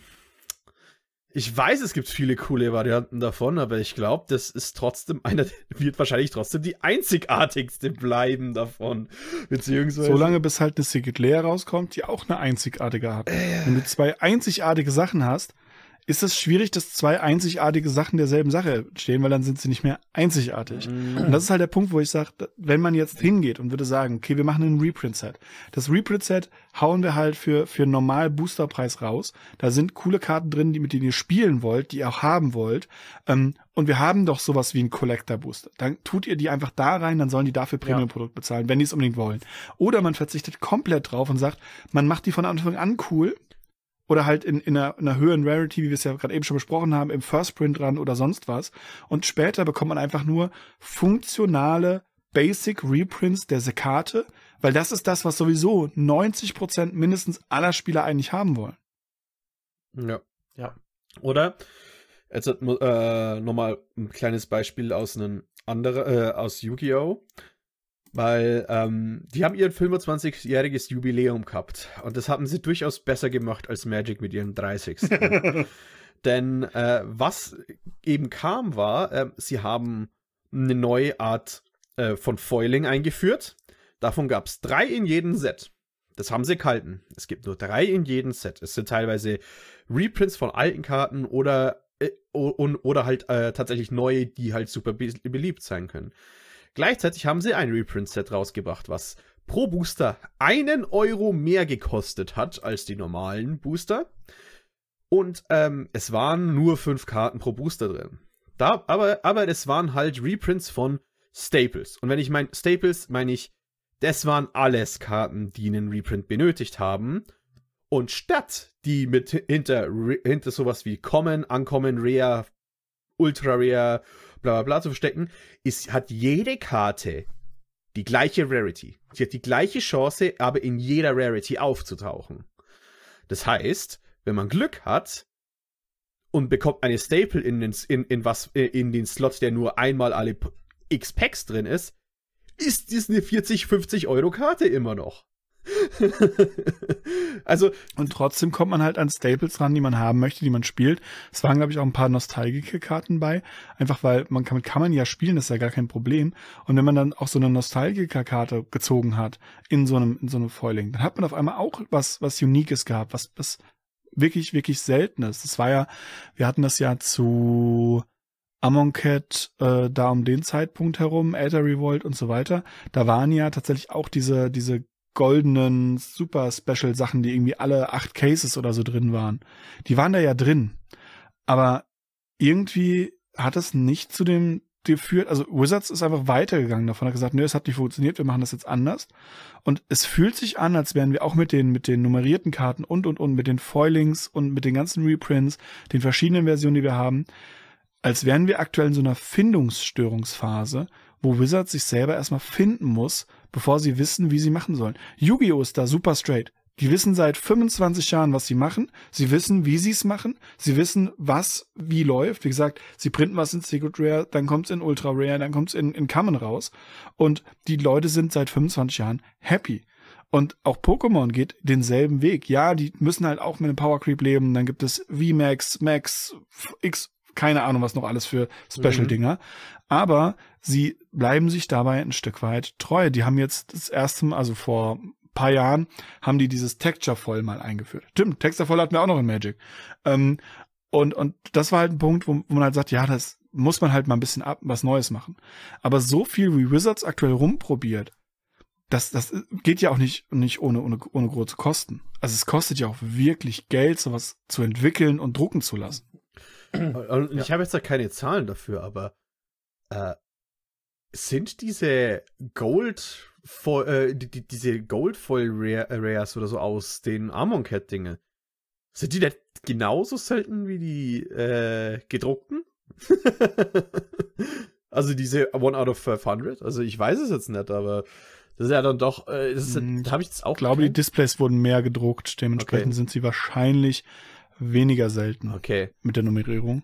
Ähm, aber das ist eine Wahrscheinlichkeit. Dazu kommt, das sind ja, waren ja damals, waren die ja in einem normalen Draft Booster drin. Es gab ja nichts anderes. Wir hatten ja nur Draft Booster. Ja. Damals, als wir noch mit Steinen gespielt haben. als ihr noch mit Steinen so. gespielt habt, nachdem ihr 40 ja. Kilometer durch den Schnee zur Schule gelaufen seid. Ja, absolut. Ihr wisst gar nicht, wie schlimm das damals war. Nein, auf jeden Fall. Ähm, wir hatten ja nur die Draft Booster und da war das ja drin. Und da muss man sich auch überlegen, was das für ein, für ein Feeling war. Wir haben bei uns im, im Local Game Store, als der gerade frisch war, das war tatsächlich um diese Zeit rum, ähm, wurden an einem Abend zwei Expedition aus zwei verschiedenen Set ausgemacht. Und die, die Community, die war hyped, die haben das gefeiert. Und ja, ähm, ich war jetzt am, am Wochenende, war, habe ich gerade eben schon erzählt, waren wir ja beim Battlebären und da wurde auch eine nummerierte Karte aufgemacht. Das wurde auch hart gefeiert. Klar, mhm. keine Frage. Aber der Unterschied ist, ob ich das aus einem Draft-Booster, was ich am Ende von meinem Draft als Preisbooster bekomme oder sogar während des Drafts oder irgendwie am Ende des FNMs zocken, nachdem ich vier Commander gespielt habe, so, hey, jeder kriegt noch einen Booster, um nach, auf dem Hauseweg noch was aufzumachen. Ob ich es daraus ziehe oder aus einem 30 Euro Pack, was im Endeffekt nur ist, entweder hittest du eine nummerierte Karte oder du verlierst halt einfach Geld. Ja. Ich meine, äh, jetzt geht es ja auch wieder, wieder dazu, dass wir wieder nur einen Booster haben, jetzt mit den Play-Boostern. habe ich hin, mm, da ich meine, damit haben sie ja auch schön die Katze aus dem ja. Sack gelassen. So von, ja, aber das hat ja mehr Wert. Mm. ja, aber es gibt keinen Sekundärmarkt. Ähm, aber der, äh, was ich halt komisch fand, war jetzt, halt, ich, in meinem Draft-Pot hatte ich noch Booster übrig. Was passiert jetzt mit den Playboostern? So, wie, wie, wie ist das? Weil wir, man konnte sich die ja anschreiben lassen und dann halt, wenn man vier Stück hatte, den nächsten Draft umsonst machen. So haben wir das immer gelöst. Äh, wenn man sie nicht ausbezahlt wollt, äh, ausbezahlen wollte, die Packs. Und ähm, ja, ich habe dann so gesagt, okay, ich habe noch drei übrig, ich nehme noch meine letzten drei Packs, weil ich habe keine Ahnung, was die Konver... Also, das ist ja eine Riesenliste und wir wissen jetzt nicht, wie wir damit umgehen sollen, weil diese Draft-Booster ja jetzt sich geändert haben und dann doch äh, auch die äh, Draft-Preise zum zweiten Mal erhöht werden, seitdem ich angefangen habe. Das erste Mal war halt, okay, sie sind von 13 Euro auf 14 hochgegangen. Damit kann man leben. Aber Jetzt sind wir aber 16, 17. Nee, das ist ja, Überleg dir mal, was ein Pre-Release kostet oder ein Sealed. Ja. Für neue Spieler. Mhm. Aber das ist ja, also jetzt zynisch gesprochen, neue Spieler wissen ja eh nicht, was vorher war. Und deswegen ist es natürlich für die, musst du ja nur einen Preispunkt treffen, der sie nicht schmerzt. Das ist ja egal, weil die haben ja keine Vorerfahrung. Das heißt, der Preispunkt kann ja, ja relativ arbiträr irgendwo hingesetzt hat, je nachdem, welche Zielgruppe ist. Also wenn du, ich will sowieso nur 30 bis 50-Jährige, die, für die ist, ist 30 Euro vielleicht einfach schon, also wenn du bei 30 Euro Draft starten würdest, die würden sagen, yo, weil ich das hab. Weil die arbeiten halt mhm. halt alle und äh, haben aber gar keine, gar keine Erfahrung, was da früher war. Ich bin zum Beispiel, ja, ich müsste mir das anlesen, weil ich, ich draft jetzt nicht viel, also eigentlich draft ich gar nicht. Und ich habe auch keine Erfahrung aus früheren Drafts. Mhm. Das heißt, für mich wäre erstmal so, ja, der Preis ist halt gesetzt. Und dann, ähm, das ist ja natürlich auch eine Marktstrategie, die ist halt valide, damit, äh, aber wir hatten ja vorher schon diese, diese bisschen die Kluft zwischen den Bestandskunden und äh, den neuen Spielern. Mhm. Aber ähm, ja, so gerade mit dem Playbooster wird man halt sehen müssen, wie sich das einruckelt, weil ja klar, also dass, dass man jetzt irgendwie im LGS eine Tradition hat, dass man das so und so regelt, das muss man halt. Da, da verstehe ich jetzt auch, dass irgendeine, dass eine amerikanische Firma nicht rausfinden wird und auch keine Person dafür anstellt, die rausfinden, wie man das irgendwo geregelt hat, damit wirklich jeder zufrieden ist. Die sagen halt, mhm. gut, also äh, bis zu einem gewissen Maß ist halt friss oder stirb, aber das ist halt einfach, äh, das ist halt deren Geschäftsgebaren. Das wird man mhm. auch in anderen äh, Firmen jetzt nicht großartig anders finden. Abgesehen mhm. immer von guten nee, Beispielen. Ja, davon gibt es ja nicht mehr so viele. Ja. Aber selbst dann hast du halt den Punkt, dass du aktuell halt einen Punkt hast, wo du sagst, okay, einen Draft, du kriegst drei Booster und es kostet dich halt 21 Euro. Ja. Oder du kaufst dir dieses Commander-Deck für 65 Euro oder was dieses komische Dino-Deck aktuell kostet. Mhm. Und, und dann denkst du dir halt auch irgendwann so, mh, hm, ja, okay, also es ist, es ist halt klar, die Welt wird teurer, wir leben in, ja. in einem Punkt, wo alles teurer wird, wo wir einfach unser Geld weniger wert wird und so weiter und so fort, keine Frage. Aber dieses, dieses dauerhafte mit Premium Booster zugeschmeiße. Das haben wir, wie gesagt, Herr der Ringe in Commander Masters in jetzt das, das Remaster Set. Dazwischen war ja nichts. Das heißt, wir haben 7 Euro Booster in 10 Euro Booster in 7 Euro Booster oder sowas gehabt. Und das sind halt die Sachen, wo dann sagst, ja, das ist, das ist für Neukunden interessant, damit sie das erleben können, was die anderen früher erlebt haben, wo daneben dann ein 3,50 Euro Booster steht. So, ja. ja. Weißt du aber, was das Produkt Weird. ist, was, was ich am, denke tatsächlich mit am meisten Abhilfe schaffen könnte, weil ich spiele Pokémon nicht viel aktuell. Aber ich kaufe mir trotzdem die World Championship Decks. Das sind quasi, ich sag mal, Gold Border Karten. Also nicht, ja. tu, nicht turnierlegal, nie, keine offiziellen Karten. Das hat es auch in Magic gegeben. Ja. Ähm, von äh, World Championship Decks jedes Jahr. Und das waren halt damals auch immer gute Reprints drin. Also auch von Karten, die halt einfach während der Zeit gespielt werden. Heutzutage wäre das halt Sheldred und so äh, da, da, drin. Und die Karten wären nicht legal. Du könntest sie nicht, äh, könntest sie nicht auf ein Turnier nehmen.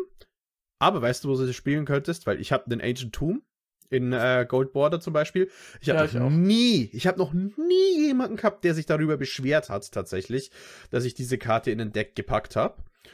Ähm, und würde ich gehe auch ehrlich Jede Art von Küchentisch, jede genau. Art von Nicht-Turnierszene, jeder, selbst wenn du eine Turnierszene hast, aber das privat leitest, irgendwo, äh, wir hatten hier zum Beispiel bei mir an der Uni, wo ich gerade auch sitze, ähm, hatten wir jahrelang, hatten wir die, die, so eine Community da, die hier Legacy gezockt hat. Da waren Goldborder-Karten voll okay. Das hat niemanden gejuckt, weil die einzigen, die es juckt, ist halt Wizard of the Coast selbst und halt Sammler und so Leute, die es halt ja. wirklich dann sagen, hey, ich hab die jetzt im Blackborder, ich finde die ganz cool. Das ist gar keine Frage. Auf der anderen Seite, was haben wir denn letztes Jahr bekommen an Gold Border Reprints? Tokens für 1000 Euro. Ja. Also, das, das sind vier Booster gewesen mit A, ich glaube 15 Karten, die zum Draften eine Experience von damals geben sollten für 1000 Euro. Und da wurde bei dem Stream, bei dem Announcement nicht eine Mine verzogen drüber. Das war ein normaler Preis. Und zwei Monate später macht Yu-Gi-Oh! diesen Move und sagt, jo, also für uns kriegt ihr die ersten sechs Booster aus der ersten sechs Set mit Blue Eyes White Dragon und, und äh, Spell, Magic Spell oder wie es hieß, ähm, kriegt ihr halt für, für 30. Ist gar kein Problem. Die, die könnt ihr sogar in, in, in normalen Decks spielen. Ist gar kein Problem. Denkst du so, ja. Und da hat sich niemand beschwert. Da ist keiner hingegangen und gesagt, boah, mein Jindo First Edition aus dem Pharaoh Set von damals, der ist jetzt nicht mehr 130 Euro wert. Nein, der ist halt immer noch 130 Euro wert. Und wenn jemand diesen Jinzo haben will und den halt den neuen, den Play, die Play-Version kauft, dann kauft er halt die Play-Version. Aber irgendjemand anders, der High Rarity spielen wird, wird diese Karte kaufen von dir, ja. auch für diesen Preis. Und das ist halt was, wo ich sage, Boah, schwierig. Und das ist wichtig, weil da steht eben eine First Edition drauf und in den neuen ja. Reprints, äh, in, weil die haben wirklich die ersten sechs Sets rausgebracht, nochmal neu. Das sind einfach Second Edition Sets. Und der Wert ist da, ist da einfach vorhanden. Ich hab, ähm, äh, ich hab erst vor ein paar Wochen wieder angefangen und ich habe von damals noch ein paar Dino-Karten gehabt in High Rarities. Oh. Also äh, First Edition, Near Mint, Ultimate Rare, Lagia. Das äh, war damals halt eine sehr coole Karte, die ich mir für, äh, für 10 Euro gönnen konnte, weil da waren, sind da gerade rausrotiert, waren immer gut. Weißt, ich habe mir so viele Yu-Gi-Oh! Karten ertauschen können heutzutage damit, auch wenn die Karte nicht super ist. Die, die, die Sammler wollen sowas, weil es gibt keine andere Version davon, die höhere Rarität hat. Sie hat ihren Wert behalten. Sie war immer noch in einem guten Zustand, weil ich damals rausgegangen bin. Und ich habe halt einfach vier, ich habe halt, ich habe halt immer noch auch wenn es keine spielbare Karte aktuell ist, oder nur, nur Nischen spielbar in ein Budget-Deck, 45 Euro pro Stück ertauschen können an Trade Value. Weil der Preis apropos, einfach gehalten ist. Apropos, die Sammler wollen das, was ich auch zum Beispiel schön gelöst finde, was für mich ein gutes Beispiel ist für eine Reprint-Sache, die beide Seiten zufriedenstellt, sind die, ähm, die Secret Lair Drops zu bestimmten Serien, zum Beispiel jetzt Stranger Things oder so, und ja. die Lösung mit Universes Within. Weil da hast ja. du nämlich Leute dabei, die sagen, hey, ich möchte diese Secret Lair kaufen, ich spiele vielleicht nicht mal Magic, aber ich hätte gern Lucas the Sharpshooter oder so. Das sieht einfach cool aus. Und alle anderen Leute sind dann halt, ja gut, äh, die wissen dann auch, ich kann einfach warten und dann kriege ich eine Karte, die kann das gleiche und die hat aber für mich, was vielleicht auch wichtig ist, weil, also das ist quasi der umgekehrte Sammler-Effekt, die ist halt kein Secret, die ist halt kein Stranger Things Charakter, sondern irgendeine Innistrad-Zauberin. Die sieht genau aus wie 80%, 90% aller Magic-Karten. Mhm. Und sie ist halt da und sie kann spielen mit dem Effekt und ich muss nicht ein Alter drüber klatschen oder sonst was machen. Das finde ich, das ist tatsächlich mal für mich ein Fall, wo, weil ja, es ist, ich bin auch oft am Meckern und so, aber das ist was, was wirklich im Laufe der Zeit sich eingeruckelt hat, dass es jetzt läuft, weil wir alle wissen noch, wie groß der Aufschrei war wegen Walking Dead und dann war ja mhm. erstmal, ja, ja, euch glauben wir erstmal nix, ihr seid die große sehnlose Firma, aber das haben sie halt eingelöst. Also du es gibt diese Karten jetzt und das finde ich eigentlich schön und so könnte es auch Also, naja, so am Anfang haben sie ja explizit damit geworben, dass es halt diese Karten nur in dem Secret Layer gibt. Genau, dass die da halt nie rauskommen. Da waren die Leute laut, was ja auch gut ja. war. Und es hat ja. was genützt. Aber das hat sich genau. im Grunde jetzt hingeruckelt auf einem ja. Pfad, den ich gut finde. Weil da kriegt jeder, was er, was er möchte. Da ist halt, ja, das ist einfach, du kriegst Leute aus anderen Franchises, du kriegst Neulinge, du kriegst Sammler und du kriegst Jochen, der sagt, ich hätte nicht gern einen Teenager-Jungen mit einer Zwille als Commander, sondern dann doch lieber irgendeine eine charakterlosere Zauberin, die aber aussieht hm. wie alle anderen Zauber in dem, Zauberer in dem Set. Und da ist es tatsächlich auch so, dass zum Beispiel der äh, Rick Statfist Leader, der hat seinen Preis behalten. Hm. Der, der ist einfach noch die 40 Euro, die er die ganze Zeit war, einfach wert. Und das ist halt einfach der Punkt, wo man sagt, da zeigt sich ja, dass es funktioniert. Ich weiß halt nicht, und ich glaube es ehrlich gesagt auch nicht, dass Wizards da so in die, Zug in die Vergangenheit zurück und sagt, was haben wir denn gut gemacht? weil, weil die halt aktuell in so, einem, so einer Austestphase sind, wo es nur nach vorne geht. Ja, und, und stimmt. da halt mal links und rechts zu schauen und in der Vergangenheit schauen, was hat gut funktioniert. Ähm, natürlich, wir wollen alle nicht hundertprozentig in der Vergangenheit leben. Man muss vorankommen, gerade als Firma, um zu überleben, keine Frage. Aber wenn ich was habe, was funktioniert, dann, dann zerreiße ich das doch nicht und mache einen neuen Plan. Also, wie gesagt, Konami macht seit 25 Jahren das gleiche Prinzip immer und immer und immer und immer wieder. Und die Spielerschaft die wächst. Yugi-Spielerschaft wächst in ganz Europa aktuell immens, während Yugi, äh, während, während Magic aktuell überall am Schrumpfen ist. Ich hab, bin ja mit sehr, sehr vielen Local Game Stores in Kontakt und du merkst wirklich, wie alle sagen so, oh ja, also ich hab voll Bock, Lorcana zu machen oder unsere Yugi-Events sind nice oder ja, wir haben auch so eine, immer noch so, so ein paar Leute, die so Digimon spielen oder One Piece, auch ganz geil. Aber dieses Magic, ja, das ist eigentlich ein totes Ding mittlerweile bei mhm. uns. Ja, Und das, das halt passiert überall. Ich glaube, dass, also das wäre vielleicht ein Thema für eine andere Folge, aber das ist, oh, liegt ja. halt auch bei, bei Magic stark daran, dass halt jetzt über Wizard noch ein Overlord ist, der halt wirklich jeden Cent viermal umgedreht hat und auch gern fünfmal wieder rauskriegt. Ähm, und ich glaube auch, dass es nicht angenehm ist. Also ich prophezeie mit sehr großer Wahrscheinlichkeit, dass es für niemanden bei Wizards angenehm ist, dass es so läuft. Und ja, die Gefahr sehe ich auch, genau wie du gesagt hast. Wenn es in einem Jahr so und so viele Zusatzbehandlungen gibt, so und so viele Premiums, wie, wie willst du dann am Ende des Jahres wissen, was denn wirklich ankam? Weil du hast ja. natürlich, also ja, du kannst, du kannst du nicht sagen, ob das jetzt ein Ausreißer war oder ob das ein dauerhafter Effekt ist. Und das führt halt leider nicht dazu, also das führt dann eher dazu, dass im nächsten Jahr du wieder alle möglichen Sachen durchprobierst, weil du kannst ja nicht wissen, was der beste Weg war, mit ja. einem Reprint umzugehen, weil du einfach, also du schaust dir deine Daten an und wenn du, das ist halt, was du gesagt hast, wenn alles special ist, ist halt nicht special. Wo sind denn dann dein, deine Kennzahlen? Dazu kommt ja, dass Wizards ja bis zu drei Jahre in der Zukunft lebt. Ja. Also das, was wir bekommen, wurde halt vor drei Jahren beschlossen. Das, was wir, was wir machten, wurde vor drei Jahren gesagt. Bei dem Layoff, den wir jetzt neulich hatten, wo irgendwie 1100 Leute gefeuert wurden, äh, nachdem der CEO sich fast, äh, keine Ahnung, wie viele Millionen in die Tasche gesteckt hat, ich weiß den genauen Zahlenwert leider nicht mehr, ähm, ist es ja so, dass auch Leute wie Chiefs für Universes Beyond gefeuert wurden, ähm, was auch viel einfach daran meiner Meinung liegt, ich habe da keine genauen Informationen, das ist sagen hören, ähm, dass halt das Secret Lair, die ihre Kontakte ausgespielt haben, das jetzt refreshed wurde und der Plan für die nächsten drei Jahre eh steht. Warum soll ich jetzt Leute zahlen, die für die nächsten drei Jahre, wenn der Plan halt schon steht und alles da ist? Das ist halt der Punkt. Und so was anderes, was du gesagt hast mit dem, mit dem Mothership, mit Hasbro. Hasbro gehört, also Wizards gehört zu Hasbro seit 1999. Und das war selten ein Problem. Das war ja eher noch, noch positiver. Und erst seit 2021 ungefähr ist es ja so, dass alle anderen Firmen von, von Hasbro wirklich down gehen mit, genau. mit Mattel und sonst was. Und nur Wizards of the Coast praktisch diese Firma noch halten muss. Das sieht man ja in den Quartalsreviews, die die haben. Ja, ja.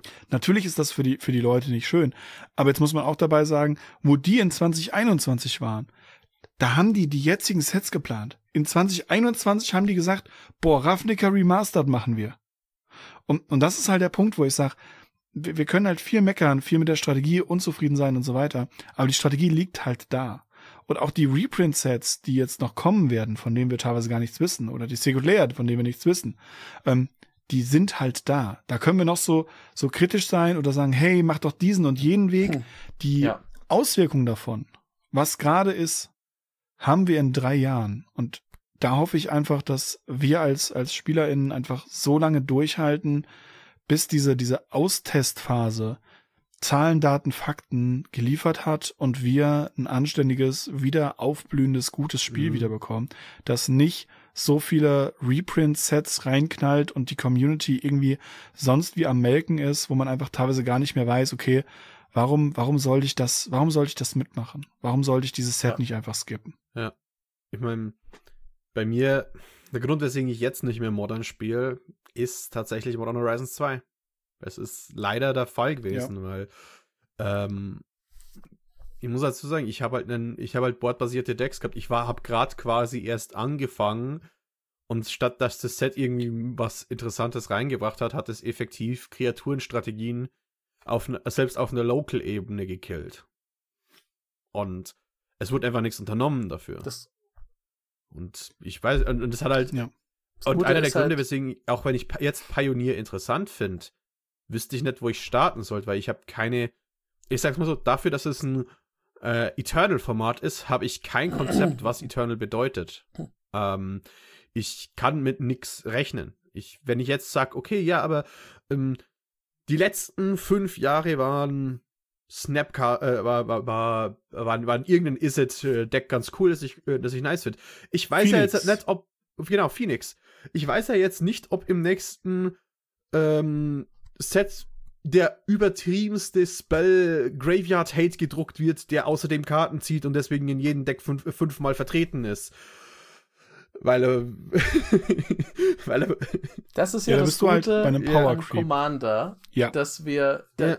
Commander ist halt, also es gibt zwei Sachen, die ich dazu sagen wollte. Das eine ist, zum Glück, ich glaube, wir werden diese Zeit, diese Durststrecke, wird Magic auch überstehen, weil Magic ist einfach das größte Ding. Das ist so, und bei so ganz großen Dampfern ist es halt, die gehen entweder spektakulär unter oder die fahren 150 Jahre und am Ende weiß niemand mehr, was das überhaupt, äh, wann das vom Stapel gelaufen ist. Mhm. Äh, es ist halt schon immer da. Und so ist es ja auch ein bisschen mit Commander. Klar, also ich freue mich auch über Reprints, aber das Gute an Commander ist als Format, dass ich immer sagen kann, puh, ich habe den Staple jetzt nicht, dann nehme ich halt was anderes rein. Ja, es senkt das mein Power Level, ja, das tut's, aber es ist nicht so schlimm. Es ist bei Commander hat man also ist das ist die Gefahr nicht so groß, dass dein ganzes Deck entwertet wird, dass die komplette Meta plötzlich explodiert ist, weil man das funktioniert halt für sich selber. Das Schöne an Commander ist, es hat seinen eigenen, sein eigenes Ökosystem.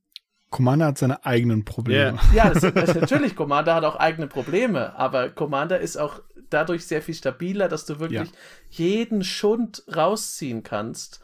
Und du kannst dir deinen eigenen Nostalgiefaktor schaffen, indem du sagst, hey, habt ihr schon mal die Karte gesehen, die ist aus, weiß ich nicht, Stronghold.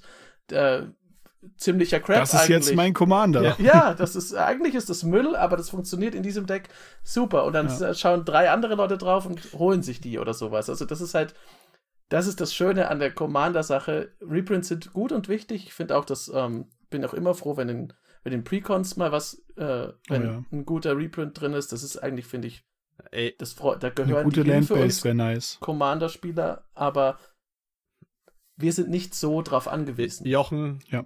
Weil ich kann, ich habe keinen Cyclonic Rift und ich werde mir keinen holen. Ich brauche es, ich brauche keinen Cyclonic Rift. Du wartest auf den weißen Reprint. Genau. Aber äh, Jochen und Blackie, ich, ich weiß nicht, ob ich für euch beide spreche, aber ich habe letzte Woche das erste Mal mein Atoga Talk Deck ausgepackt. Und ich habe Sir Konrad draußen gehabt Geil. und mit Psychotalk einfach meine ganze Hand auf den Friedhof geworfen und an Karten gebanished und die Leute kaputt geburnt. Aber das ist, das ist, was ich meine. Das ist, man braucht von den, von den Atox brauchst du eigentlich, also gut, ich weiß jetzt nicht, äh, wird es welche geben, die ein bisschen mehr wert sind, höchstwahrscheinlich. Nein. Aber du, okay, dann ist es ein, gleich das beste Beispiel von allen. Du brauchst auch gar keinen Reprint von den Atox, weil die haben damals waren die vielleicht interessant, jetzt interessieren die keine Sau mehr. Und den Commander kannst du immer sagen, gut, ich baue ein Deck aus Karten, die wirklich keine Sau interessieren. Dann, zahl, dann ist es wie bei deinen Doktoren, dann zahlst du 12 Euro und hast alles. Und das, das wäre ja cool. Das, das wäre ja cool, wenn sie sowas dann nicht in diese Reprint-Set reintun würden. Es gibt den Gideon, den Blackblade, der kriegst du für 50 Cent. Der war vorher schon 50 Cent. Wenn du den Ral Zarek daraus ziehst, das sind drei Cent. Drei Cent Planeswalker ja. in, in einem Mythic Rare Slot gefühlt. Ja. Wo, wo, äh, nicht gefühlt, sondern in einem Mythic Rare Slot. Ja. Wo man halt sagt, die hätten da halt nicht drin sein müssen. Wenn ich einen Remastered Set mache, wenn ich einen, das ist ja der Punkt. Man muss ja zwischen Remastered und Master Set ganz stark ja. unterscheiden. Ein Master Set soll ja halt die Staples rausknallen. Aber selbst genau. wenn wir jetzt Commander Masters angucken, wie viel Müll da drin ist, Entschuldigung, sagen zu müssen, aber wie viele Karten ja. da drin sind, wo man sagt, hey, das ist einfach, die spielt man nicht mehr im Commander. Ja, ja das stimmt. Das und, ist und, das ist halt was, wo ich sage, okay, schwierig. mich, mich, wundert, dass sie da keinen Grizzlebrand reprintet haben, der sogar gebannt ist. Das wundert mich einfach.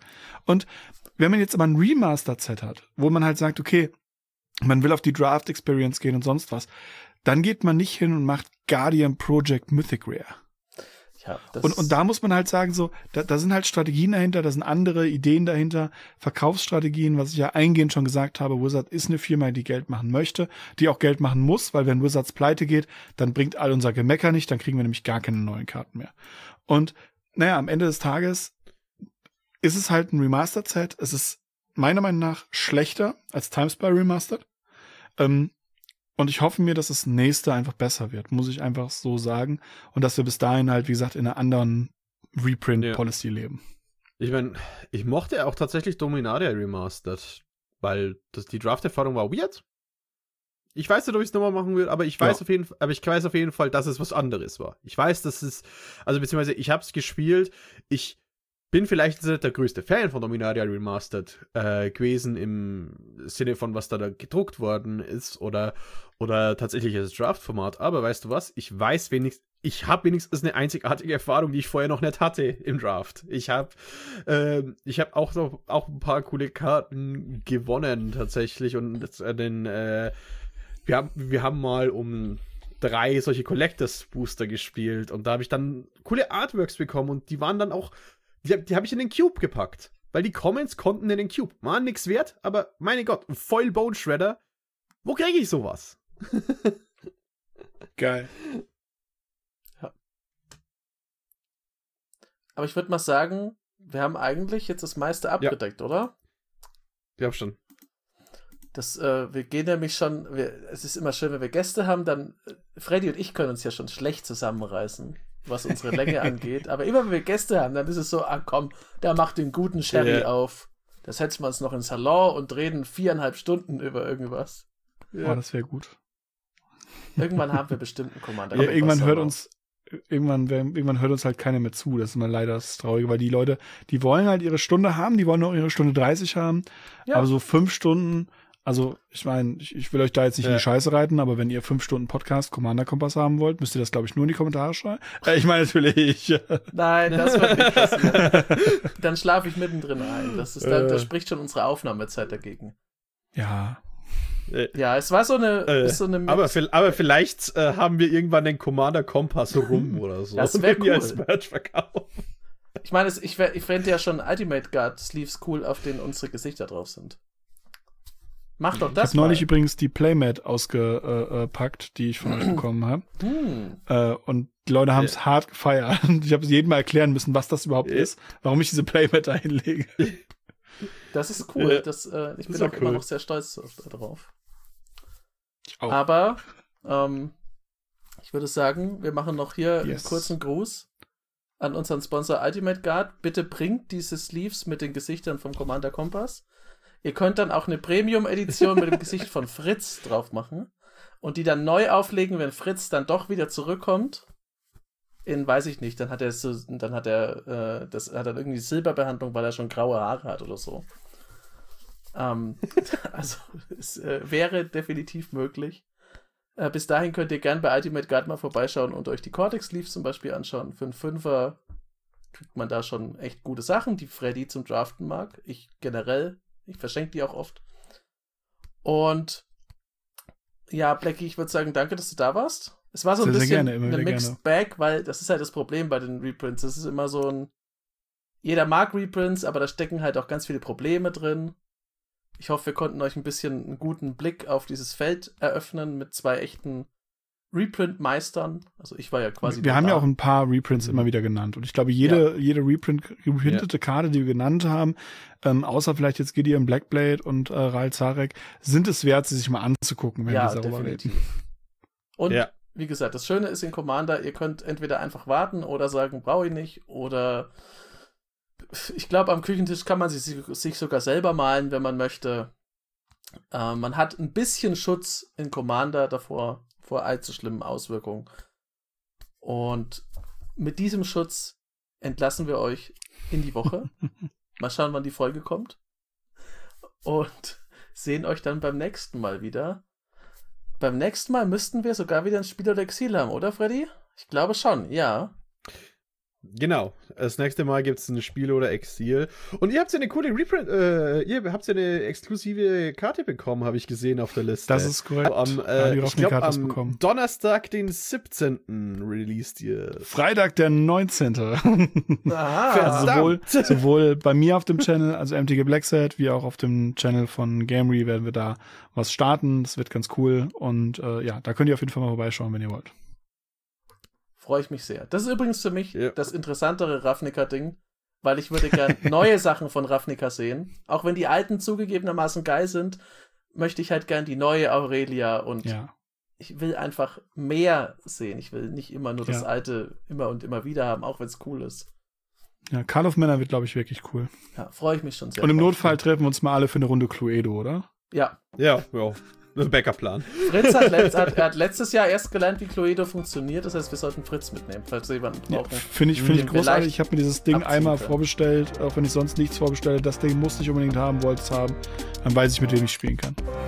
Ja, sehr gut. Alles klar. Dann macht's gut. Bis zum nächsten Mal. Ciao. Ciao, ciao.